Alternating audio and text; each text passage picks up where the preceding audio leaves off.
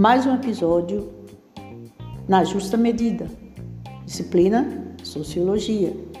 Tema da aula: Sociologia Contemporânea. Meu nome é Jerusa Arruda, sou a professora. Vamos começar.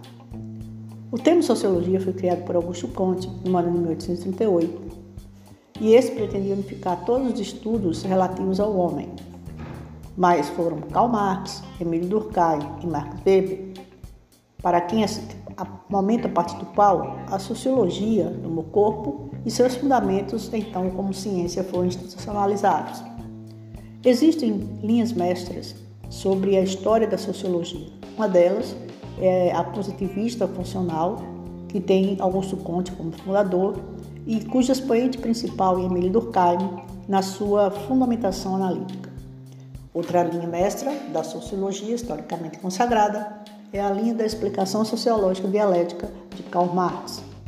A terceira linha mestra é a sociologia compreensiva, iniciada por Max Weber, esta de matriz teórico-metodológica, hermenêutica compreensiva. Historicamente, é a sociologia contemporânea está é, inserida a partir é, do final da Primeira Guerra Mundial, que marcou a criação de novos estados, novas potências, novas economias, novas políticas, a exemplo dos Estados Unidos e da União da República Socialista Soviética. Nesse momento, onde a internacionalização do processo industrial já era visível, muitos países colonizados se tornaram novos estados e mercados consumidores, fazendo com que surgisse uma classificação econômica através de uma classificação de graus e não de qualidade entre os países.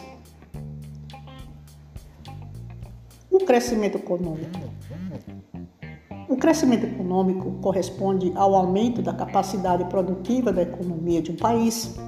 É o processo de expansão quantitativa do produto e da renda. Houve, na verdade, uma busca pelo crescimento econômico dos países industrializados que gera a pior vertente da organização social, ou seja, a desigualdade social. O crescimento econômico não pode ser pensado como algo individual, ele deve ser vinculado ao crescimento e desenvolvimento social. Outro conceito, ainda relacionado à sociologia contemporânea, é do subdesenvolvimento. O subdesenvolvimento é considerado por alguns autores como um estágio anterior ao desenvolvimento e por outros como uma situação em caráter permanente, os países subdesenvolvidos têm a estrutura econômica, social e política bastante atrasada.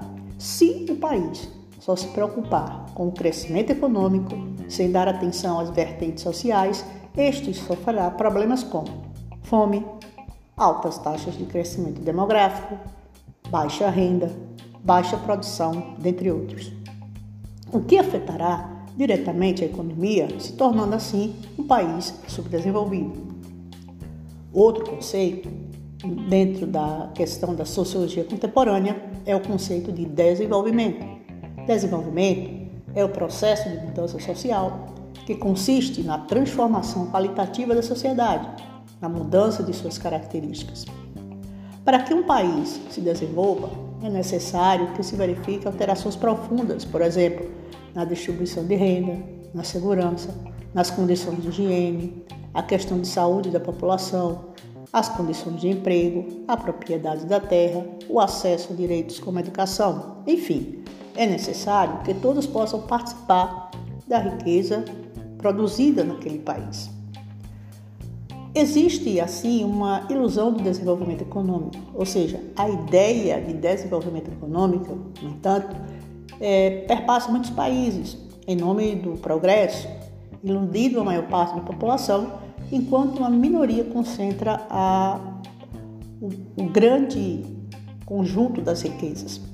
Como se não bastasse, os problemas sociais decorrentes de um tipo de governo em descompasso, pois não há uma sintonia de crescimento e desenvolvimento.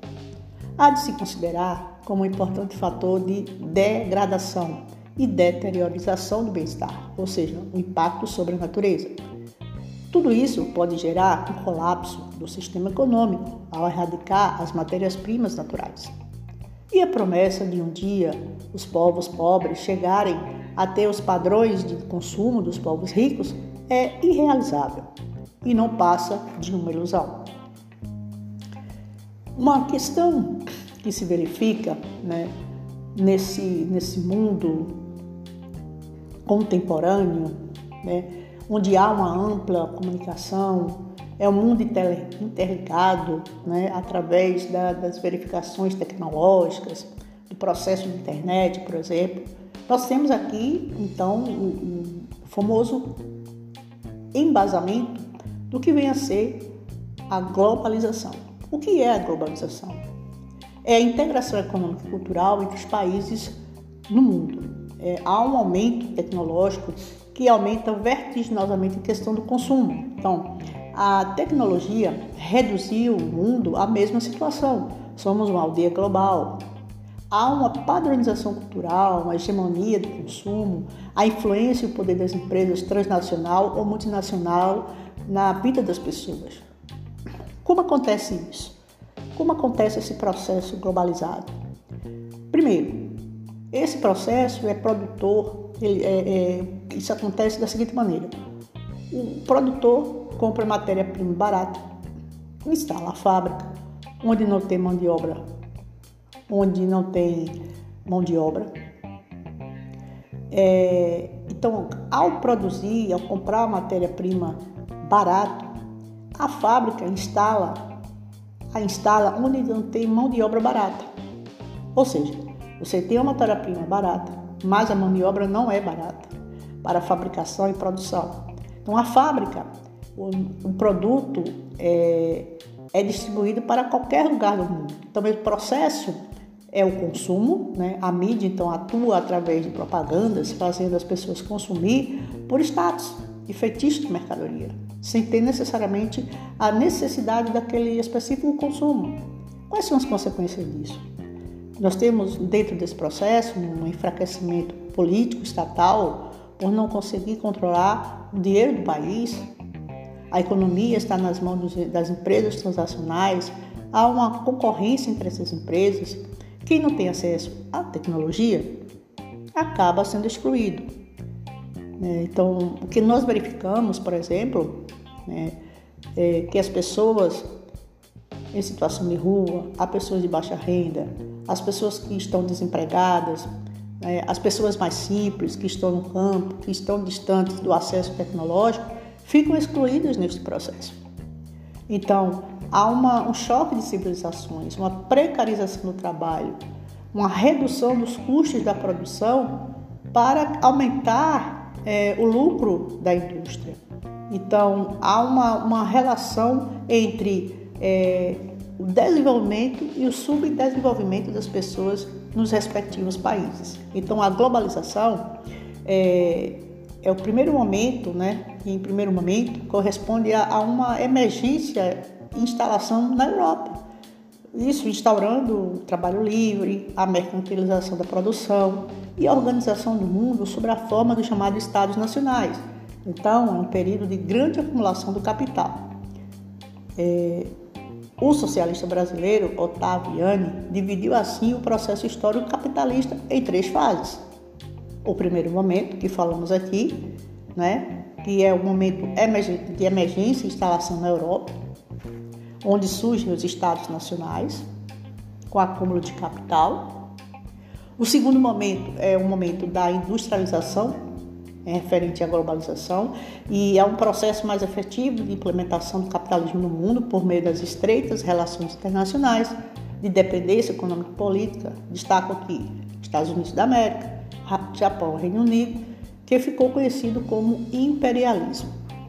Há aqui um fortalecimento do capitalismo e das desigualdades que se espalha por, pelo, pelo mundo inteiro, gerando conflitos extremamente graves. Em contrapartida, emerge um movimento forte de oposição que foi o comunismo, instaurando um novo modelo alternativo de produção e organização política.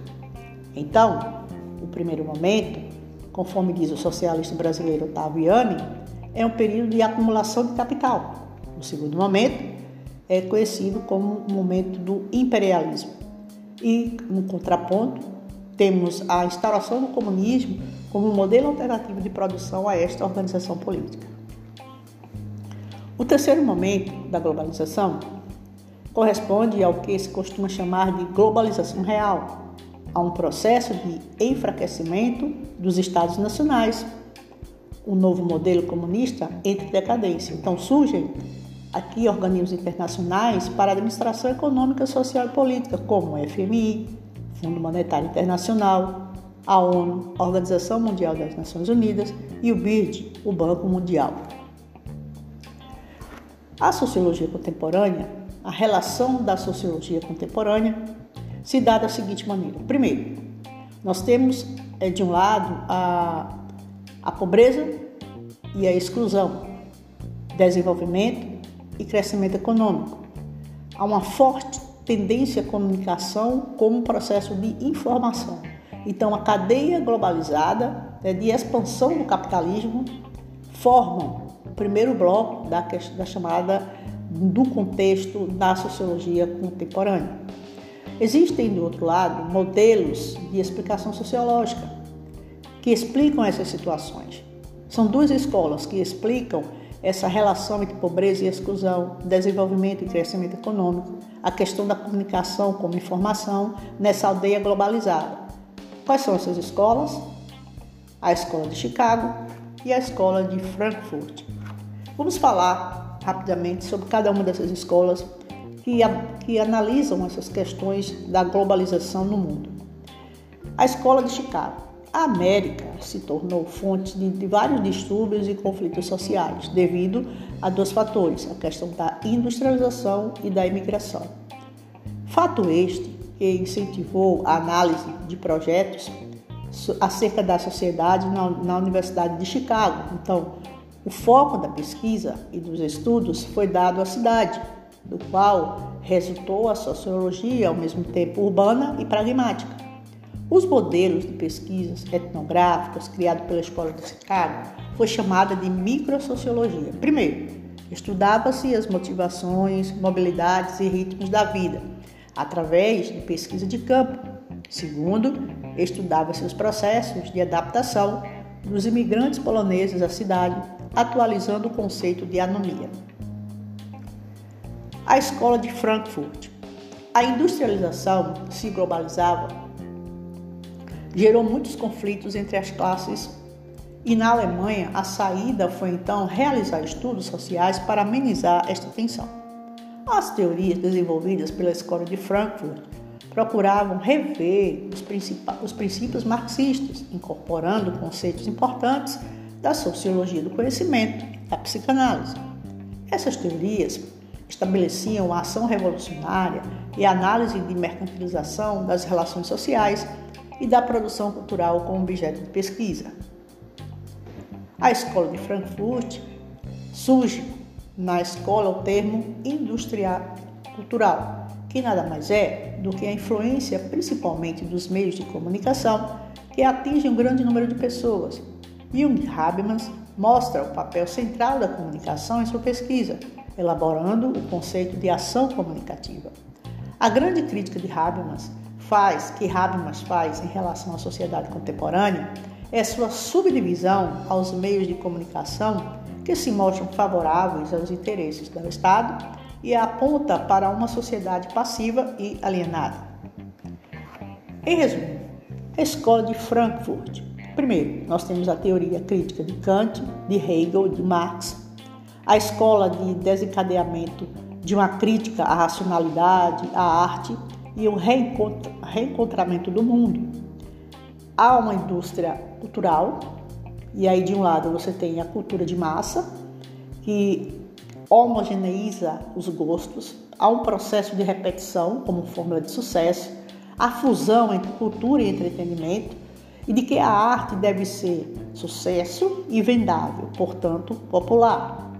Esse processo da cultura de massa reproduz e potencializa a lógica capitalista que atinge as formas de sentir, pensar e agir das pessoas individualmente e das pessoas no coletivo. Tendo a cultura de massa esse processo, temos do lado anverso a questão da padronização. Então, a indústria cultural se propõe a ser uma cultura de massa, né, que vai, pela lógica capitalista, é, interferir na forma de sentir, pensar e agir dos indivíduos e, de, e da coletividade, buscando assim uma padronização, primeiro, do ser humano e dos bens simbolicamente considerados.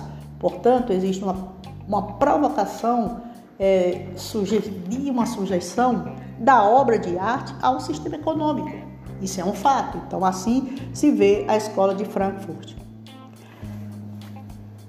A questão da comunicação na sociologia contemporânea, no processo de, estudos da, da sociedade no modelo contemporâneo. Então, a comunicação é possível explicar nesse processo a evolução da humanidade em relação à comunicação e à transmissão de informação, dividido em, grande, em grandes estágios, ou mais especificamente, quatro grandes estágios. Então, a comunicação ela, essa aldeia global, ela tem, ela se organiza a partir de quatro, quatro grandes estágios. Primeiro, o primeiro estágio é o da sociedade oral, ou seja, essa sociedade oral, na sua origem, exigia a presença de interlocutores, ou seja, daqueles que falam e interagem. O marco histórico que transforma, inclusive, a relação entre as pessoas e as pessoas comuns. Então, o primeiro momento da comunicação se passou numa sociedade oral. A segunda fase é, do processo de comunicação é chamada da sociedade da escrita, esse momento histórico que combina no avanço do processo civilizatório. Então, um grande segundo momento do processo comunicacional é a partir do momento em que a sociedade desenvolve a escrita. Então, primeiro momento, sociedade oral. Segundo momento, sociedade escrita. Terceiro momento, sociedade da imprensa.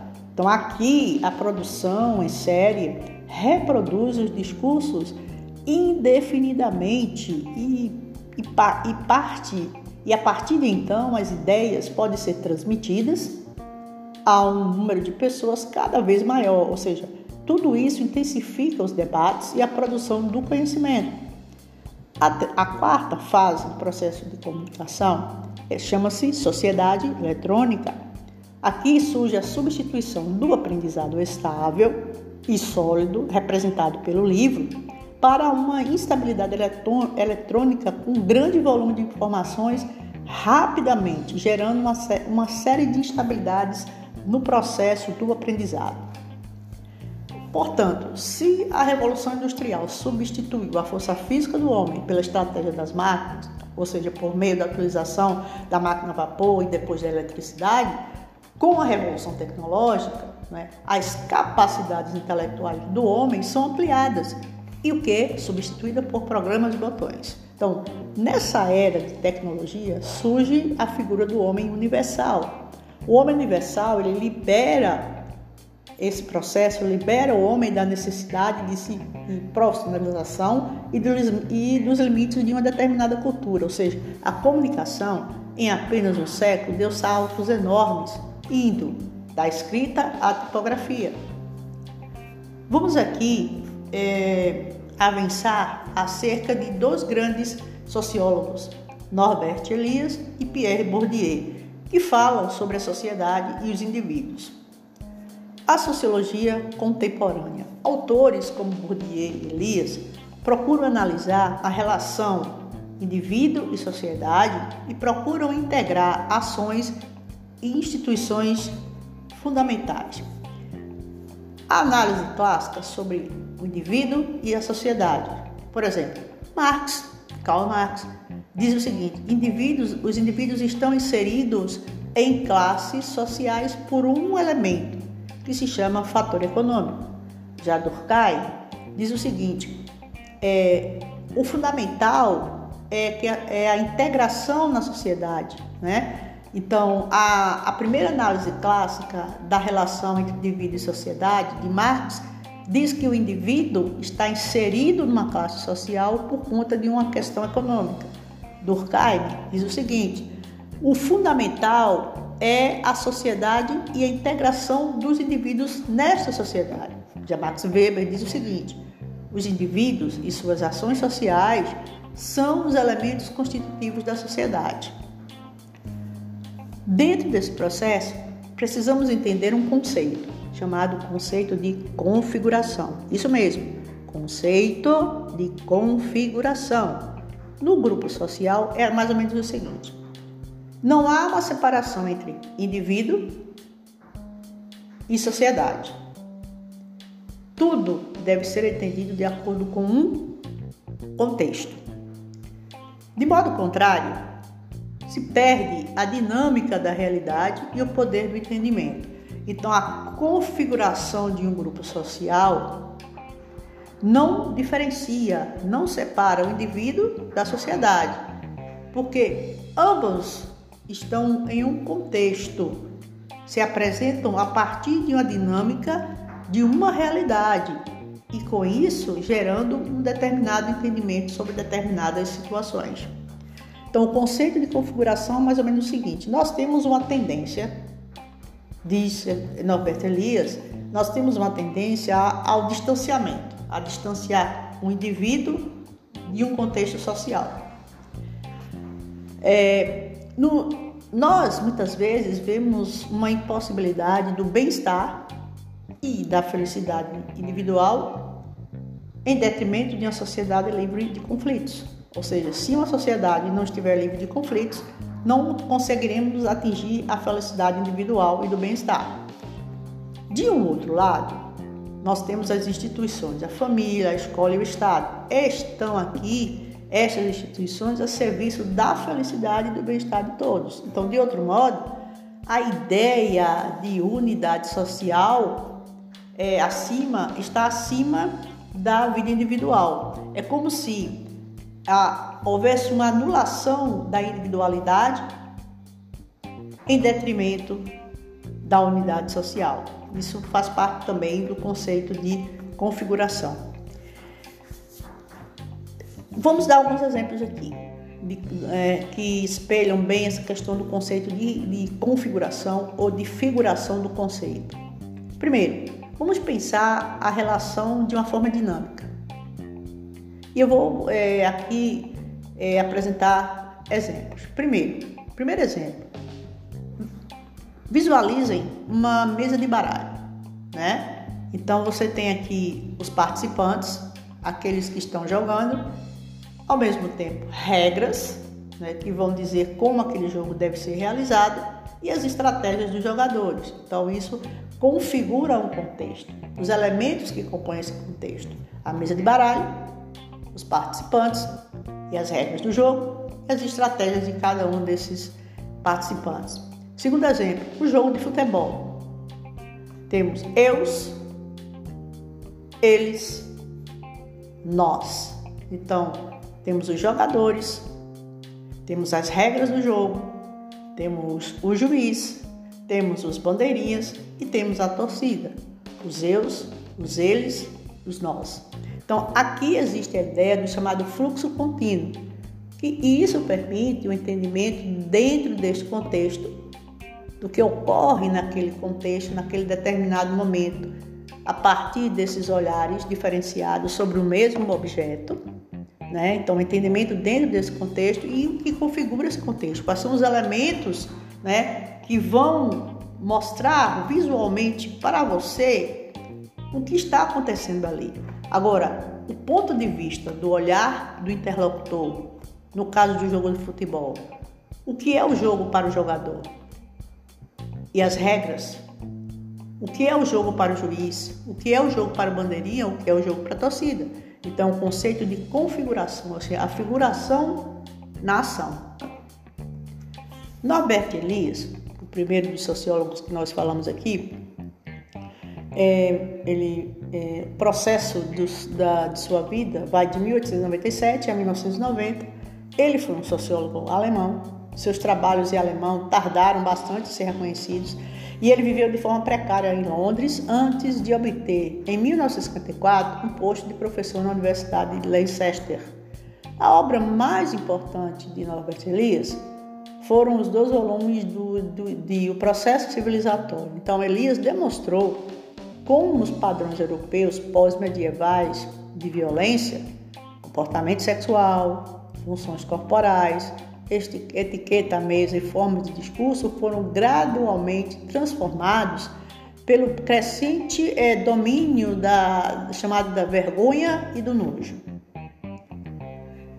Foi cunhado dentro desse processo o conceito do habitus.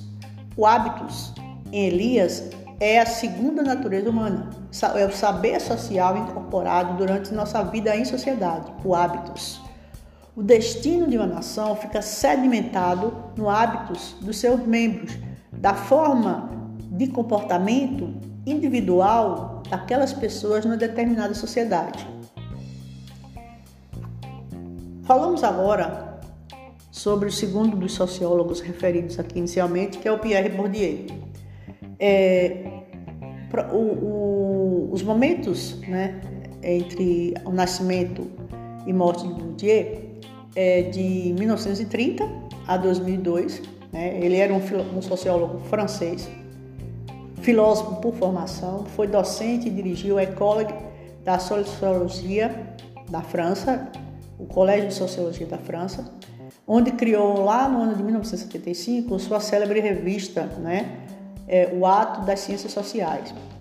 Existem 24, ele tem 23 livros publicados no Brasil, né, 23 dos livros escritos pelo sociólogo Pierre Bourdieu e que morreu aos 71 anos em janeiro de 2002, é vítima do câncer. O conceito de hábitos, que aqui falamos, foi desenvolvido pelo, pelo sociólogo francês Pierre Bourdieu, né, com o objetivo de pôr fim à chamada antinomia entre indivíduo e sociedade, dentro do, da sociologia chamada de estruturalista. É, Relaciona-se então a capacidade de uma determinada estrutura social ser incorporada pelos agentes por meio da disposição para sentir pensar e agir. É o que nós falamos inicialmente sobre o conceito de hábitos, a partir entre esses dois, entre esses dois grandes sociólogos, é onde o hábitos para Elias é a segunda natureza humana, né, portanto incorporada em cada um de nós durante toda a nossa vida e as nossas ações em sociedade, o destino de uma nação ficaria então sedimentada no hábito dos seus membros.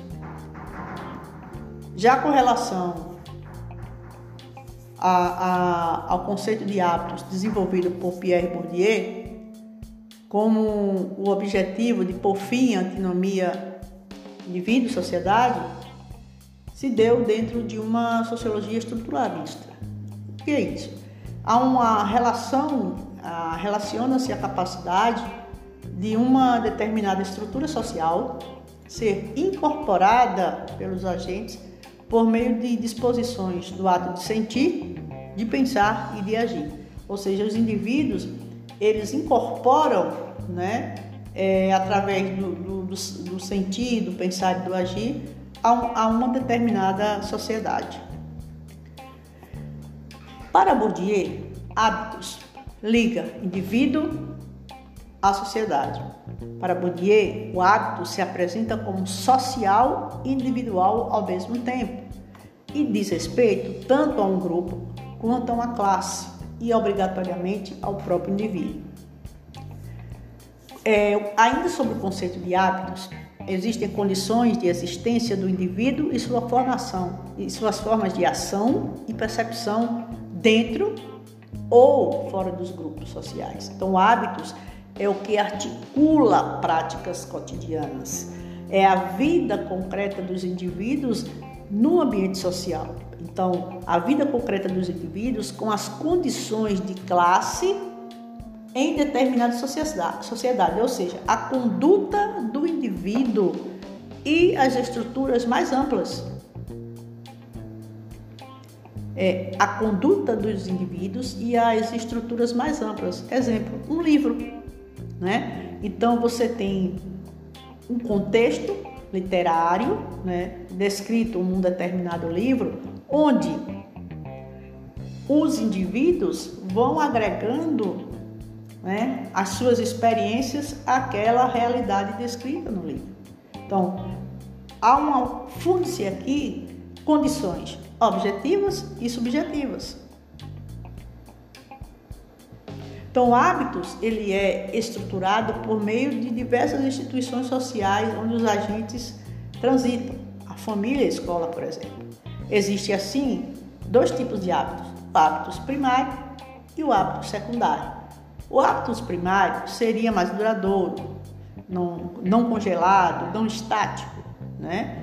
O hábito secundário é o contato com as pessoas de outros universos da vida, não contrário, mas indissociável daquele.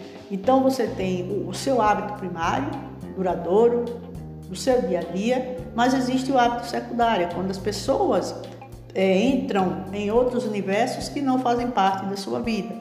Né? Então ele, além de dele conviver naquele ambiente primário, duradouro, cotidiano em toda a sua vida, ele também é, pode, é, do ponto de vista do chamado hábito secundário, transitar por outros universos durante a sua vida. Existe então ainda sob o conceito de hábitos o chamado hábitos individual, que conforme agrega as experiências à pessoa continuamente durante toda a sua vida. Então, é, esse hábito individual ele modifica-se, né? Pode ser modificado, mantendo, no entanto, algumas características da origem o grupo familiar e a classe social. Então, por exemplo, uma pessoa que, que nasce com numa favela, uma pessoa que está em situação de rua, né, que tem uma série de dificuldades de acesso a direitos, por exemplo, da infância até a sua fase adulta, é, em razão de algumas, de algumas experiências que ele vai vivenciando ao longo da sua vida, é pode haver uma modificação dos, do hábitos individual, como por exemplo é, a conclusão de um curso, o acesso ao emprego, é, o acesso a direitos fundamentais com relação à saúde e educação. Então aquele, aquele sujeito, aquele indivíduo, né, a partir do hábitos individual no, do início, vai tendo esse processo modificado ao longo do tempo. No entanto, é, algumas características permanecem enraizados na pessoa. É aquelas características relacionadas, por exemplo, ao familiar e à classe social que pertenceu. Existem os chamados conceitos e valores, que têm uma natureza subjetiva, que é o lugar que as pessoas ocupam na sociedade. Não há igualdade de posições. Não há igualdade de posições.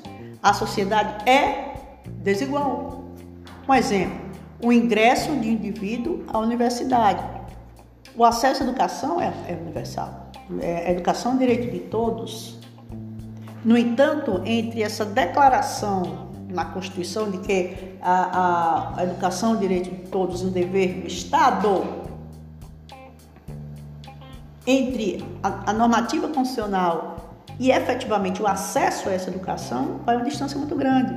Então, na verdade, não há igualdade de posições. O que existe na sociedade é uma desigual é, divisão né, de direitos, de acesso, a depender do grupo social a qual está inserido individualmente uma pessoa, no seu hábitos individual. Norbert Elias diz o seguinte: indivíduo e sociedade, ou seja, os indivíduos podem possuem características humanas como falar, pensar e amar. Podem. E essas características humanas vão dizer muito é, de como esse indivíduo vai se inserir pelo hábitos em um determinado grupo social. Então, na verdade, diz Elias, só é possível trabalhar, estudar, divertir-se em uma sociedade que tem uma história, que tem uma cultura, que tenham educação e não de forma isolada. Ou seja, é necessário que o indivíduo faça parte de uma sociedade para que ele possa usufruir é, dessas riquezas, trabalhando, estudando, se divertindo. É, Norbert Elias, né, a, biografia, mais alguns elementos da, da biografia de Norbert Elias, esse sociólogo alemão, ele nasceu em Breslau, dia 22 de junho de 1897. Ele era de família judaica e precisou, quando Hitler se tornou chanceler da Alemanha, fugir e exilar-se na França em 1933. Então, posteriormente, ele se estabeleceu na Inglaterra, onde passou grande parte de sua vida. Infelizmente, eh, os seus trabalhos tiveram um reconhecimento bastante tardio. Ele cunhou o conceito de configuração, onde no grupo social não há uma separação entre indivíduo e sociedade. Né? Para Elias, não há uma separação. Já Bourdieu, ao contrário, há uma confluência entre indivíduo e sociedade. Para o Norbert Elias, o conceito de configuração é o seguinte, né? Repito, no grupo social não há separação entre indivíduo e sociedade. Então, tudo, tudo deve ser entendido de acordo com um contexto. Caso contrário, perde-se a dinâmica da realidade e o poder de entendimento nesse caso. Então, a sociedade ela pressupõe um grupo relativamente autônomo de pessoas que ocupam um território comum, sendo de certa maneira constituintes de uma cultura em comum que irá nortear aquele grupo social. Então, a sociedade é entendida como algo dinâmico, em permanente processo de mudança, já que as relações e as instituições sociais acabam por dar continuidade à própria vida social. Então, indivíduo e sociedade são diretamente associados. A sociedade é justamente o fruto da relação entre os indivíduos que a formam. Norbert Elias, para ele, não existe sociedade sem indivíduos, nem indivíduos sem sociedade. O indivíduo é o conjunto de suas relações, ou seja, os indivíduos é, são um ser social. Então, o que caracteriza os indivíduos na sociedade são as relações que ele vai estabelecendo naquela sociedade, nos diversos contextos em que ele está inserido, como no trabalho, na família, na igreja, por aí vai. Então, tudo deve ser compreendido de acordo com um contexto. Caso contrário, é, perde-se a dinâmica desta realidade e, consequentemente, o poder de entendimento dessa realidade social. Então, para superar a diferença entre indivíduo e sociedade, Elias mudou o conceito de configuração, que pode ser aplicado agora a pequenos grupos ou a sociedades inteiras. Então, dentro da sociedade inteira, ela é composta por grupos diversos. Então, esses grupos são constituídos de pessoas e essas pessoas se relacionam. Então, para realçar a interdependência entre as pessoas, Norbert Elias utiliza a expressão sociedade dos indivíduos, que destaca a unidade desses indivíduos em sociedade e não a divisão deles dentro dessa sociedade. Norbert Elias e o seu conceito de configuração, em resumo, diz: não existe separação entre indivíduo e sociedade. A liberdade individual é possível em uma sociedade livre. Uma sociedade com história, cultura e educação possibilita o trabalho, a diversão e o estudo. O conceito de configuração é a relação de interdependência. Para Pierre Bourdieu, 1930-2002, este filósofo francês destaca a articulação entre as condições de existência do indivíduo e, su, e, e suas formas de ação e percepção dentro ou fora do grupo. Pierre Bourdieu e a questão da herança sociológica. Na sua obra Trabalho e Trabalhadores na Argélia, de 1963, Bourdieu desenvolveu um dos conceitos-chave da sua teoria que nós já referimos aqui, marcando, marcando profundamente a sociologia tanto para utilizá-lo, né, como para criticá-lo. Então, o conceito ao qual me refiro, que nós já, já trouxemos à baila, é o conceito do hábitos. Então, Bourdieu considera que ele se torna verdadeiramente sociólogo e etnólogo pela experiência, a vivência que obteve na Argélia. Então, até em sua última aula no Colégio da França, ele evocava a, a fatos ou ideias que nasceram naquela época e que marcaram toda a sua teoria. Né? Então ele, ele diz o seguinte, ó, a vivência, o contexto que eu, que eu vivenciei na Argélia interferiu, né, influenciou todo, toda a minha teoria. Né? Então hábitos, a minha vivência naquele momento lá no ano de 1963, é, me influenciou enquanto indivíduo e eu acabei transferindo essas ideias né, para justamente a construção teórica. Ainda sobre a questão da biografia de Bourdieu, o nome completo dele é Pierre Félix Bourdieu. Ele nasceu no dia 1 de agosto de 1930 e na cidade de Deguin, na França. Né? É, na França, em 23 de janeiro de 2002, é, foi, é, ele faleceu e esse, ele foi um, um, importante filósofo francês.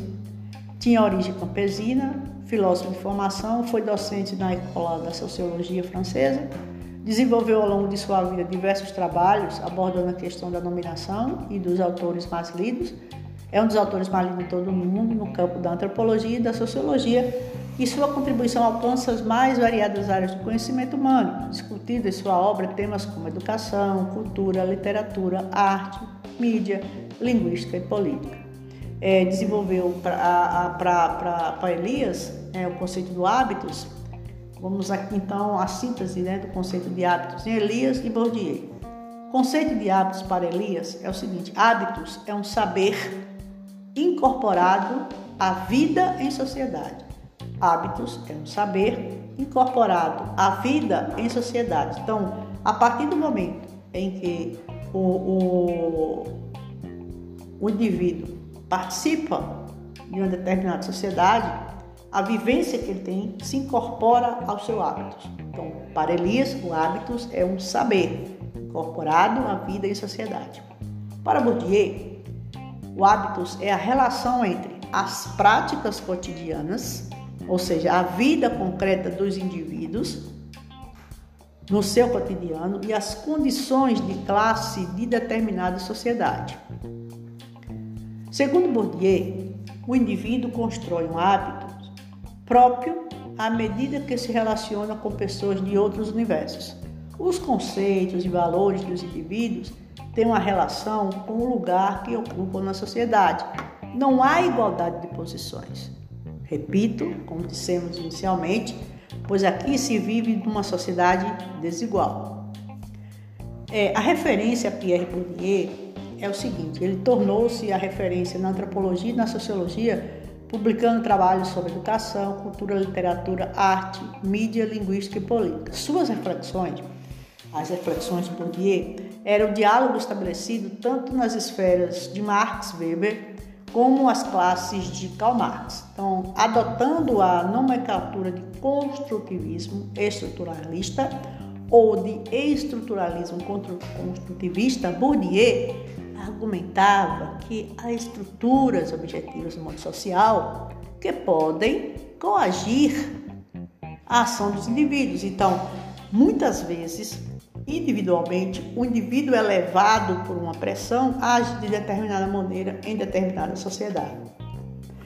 Todavia, essas estruturas são construídas de modo social.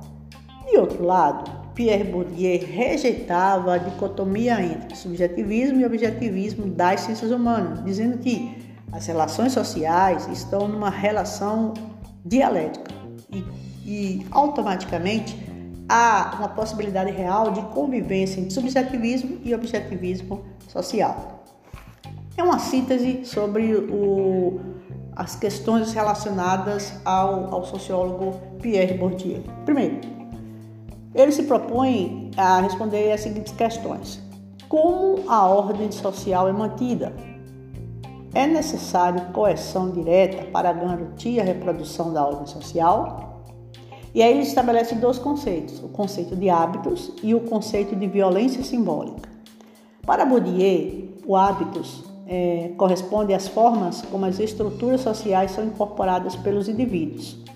Aqui, é, é, esse esquema de há um sistema de um esquema na verdade de apreciação e percepção é, não é, que não é estático nem eterno e que conjuga né, questão objetiva e subjetiva. Esse, esse hábitos, esse esquema de apreciação e percepção leva à questão da dominação entre do masculino e feminino por processos de inculcação e de incorporação social.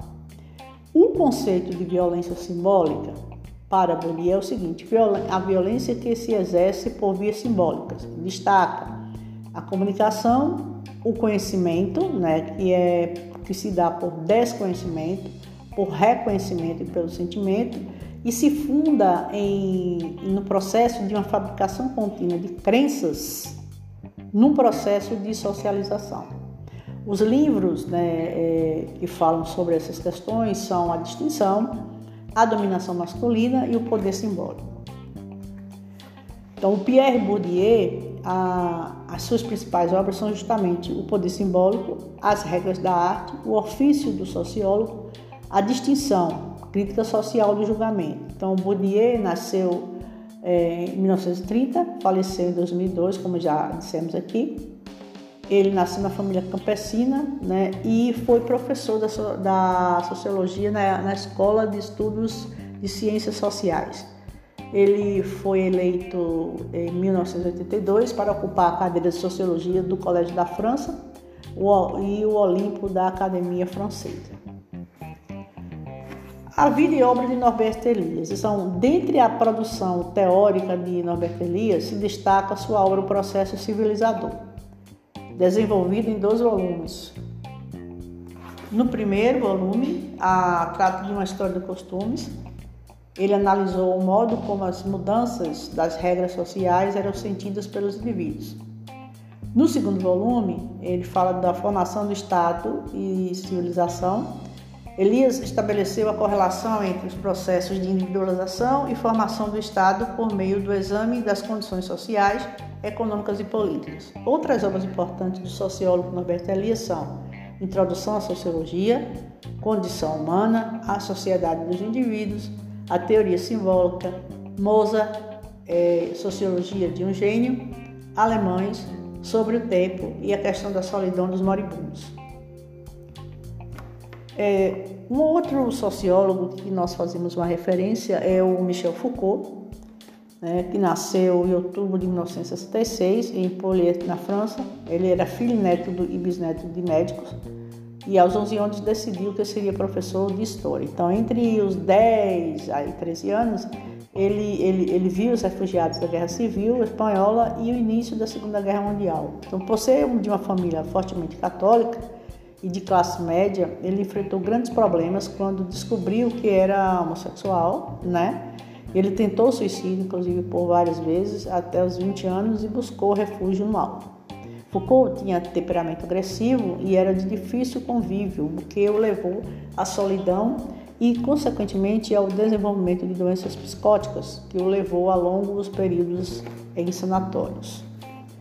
Então, o, o, o sociólogo Michel Foucault é uma, é, tem uma produção substancial né, dentro dessa questão da discussão da sociologia, da sociedade de um modo geral, né? não só na sociologia como em outros campos, principalmente em tratando das diferenças e das dificuldades enfrentadas por diversos grupos sociais vulneráveis durante todo esse processo civilizatório no mundo.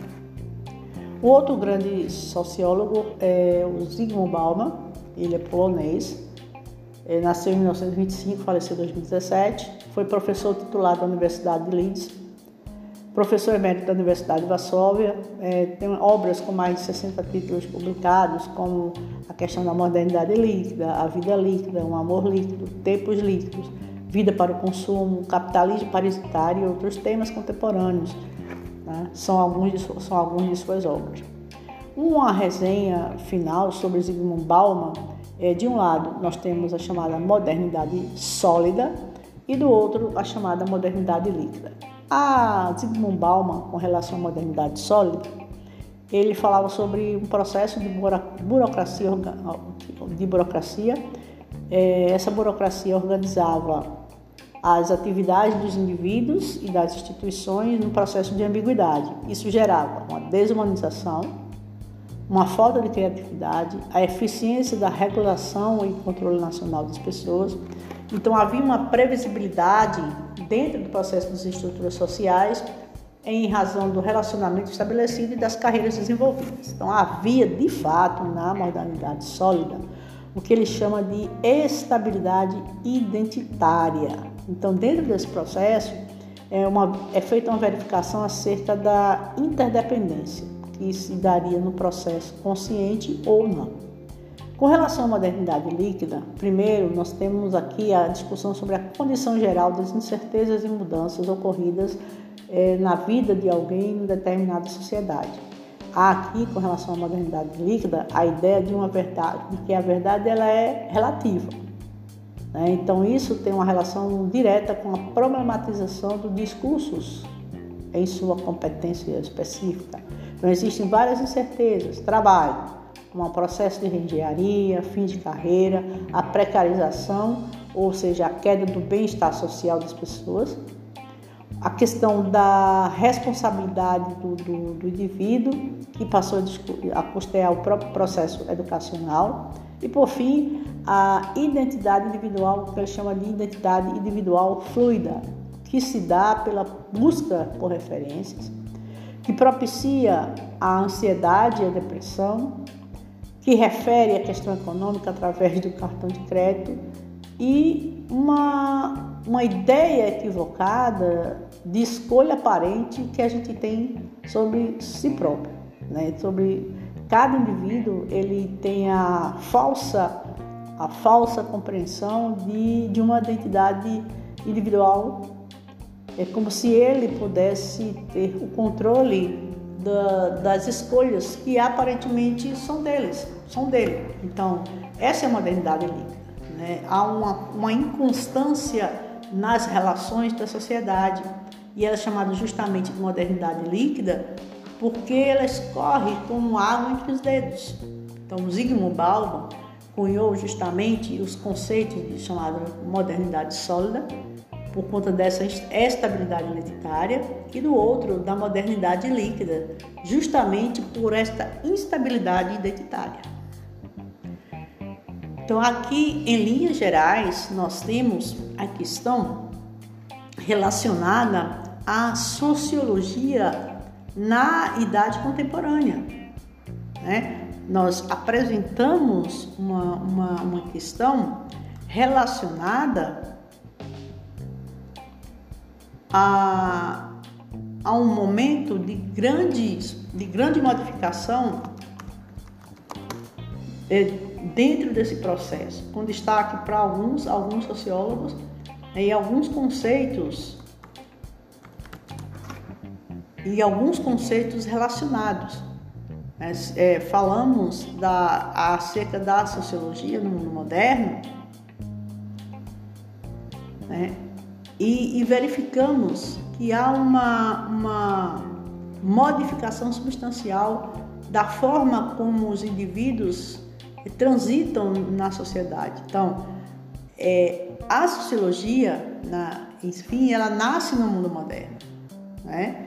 Então, ela reflete as suas principais épocas de transformações. Em determinados casos, Parece apenas a sua crônica, mas em outros ela desvenda alguns dos seus dilemas fundamentais. Então a filosofia, a sociologia, ela volta-se principalmente sobre o presente, né? procurando a reminiscência do passado, né? os impasses e as perspectivas desse mundo é, que percorrem essa sociologia, como ela percorre o próprio mundo. Então, se nós nos debruçarmos sobre os temas clássicos da sociologia, bem como sobre as suas contribuições teóricas, logo iremos nos deparar com as mais diversas expressões acerca do mundo. Então, sobre diversos aspectos, é, a sociologia ela, ela nasce e se desenvolve dentro desse contexto. Então, mais do que isso, o mundo moderno depende da sociologia para ser explicado, para compreender-se a si próprio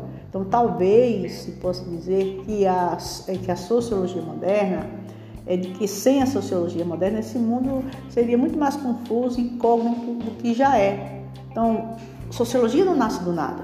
Ela surge em um determinado momento da história do mundo moderno, mais precisamente no século XIX, quando é, está em franco desenvolvimento é, todo esse processo de, de abolição social. Então, essa é uma época em que já se, que já se revelam é, de forma bastante aberta as diversas forças sociais que configuram nossa vida, as, as originalidades e os impasses na sociedade civil urbano-industrial, burguesa ou capitalista. Então, os personagens mais característicos eles ganham perfis e movimentos, grupos, classes, movimentos sociais, partidos políticos, burgueses, operários, camponeses, intelectuais, artistas, políticos. A questão do mercado, do capital, da tecnologia, da força de trabalho, o acúmulo de capital, o lucro, o processo da mais-valia. Então, a sociedade, o Estado e a nação, a divisão internacional do trabalho, né? a divisão internacional do trabalho. Então, aqui nós trouxemos para vocês uma síntese né, da, da sociologia contemporânea, os grandes desafios dessa, dessa grande revolução social, as transformações e crises provocadas pela emergência e o desenvolvimento da sociedade civil, urbana industrial, burguesa ou capitalista. Tudo isso constitui é, uma ampla matriz da sociologia em linhas gerais. Né? Então, é, isso, a, esse rigor na discussão sociológica, essas revoluções, essa metamorfose da multidão, né, deve ser compreendida dentro desse processo de caracterização é, da construção e da compreensão da, da sociedade e dos indivíduos que, nelas, que nela habitam. Então é importante que a gente entenda isso.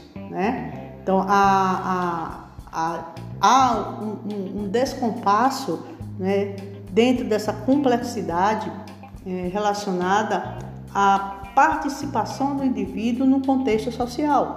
Então, a modernidade, para a modernidade, a ideia de sociologia é, é, é contemporânea à própria ideia de modernidade. Então, a sociologia moderna e a sociologia, a sociologia contemporânea, ambas nascem na cidade. Formam-se principalmente em Paris no século XIX. Então, desde que a sociologia se debruçou sobre as relações, os processos e as estruturas, que constitui o que se chama de sociabilidade humana na sociedade moderna. Então, logo, se colocaram aspectos fundamentais de emergência entre pessoa, indivíduo e cidadão.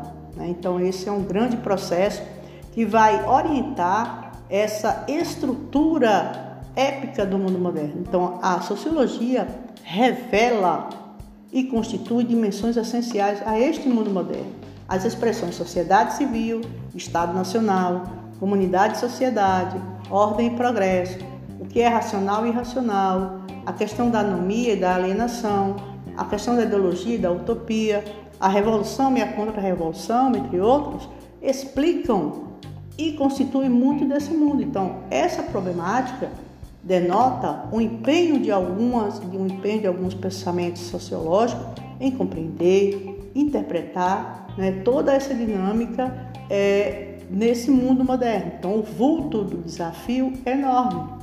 O significado científico do escrito predomina sobre qualquer outro contexto.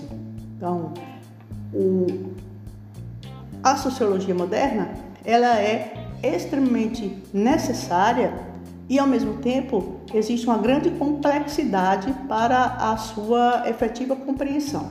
Então, aqui nesse nessa nossa nessa nossa aula, né, nesse nosso podcast, a gente fala justamente sobre a questão da sociologia contemporânea, né? O processo de transição da sociologia moderna na sua origem para a sociologia contemporânea, né? Então, o item da nossa aula hoje, ele perpassou né, por vários desses aspectos é, relacionados à, à, sociologia, à sociologia moderna, né? E, e uma grande discussão sobre esse processo de transição, né, com alguns sociólogos, como Pierre Bourdieu, Norbert Elias, Michel Foucault e Zygmunt Bauman. Ficamos por aqui e até a nossa próxima aula.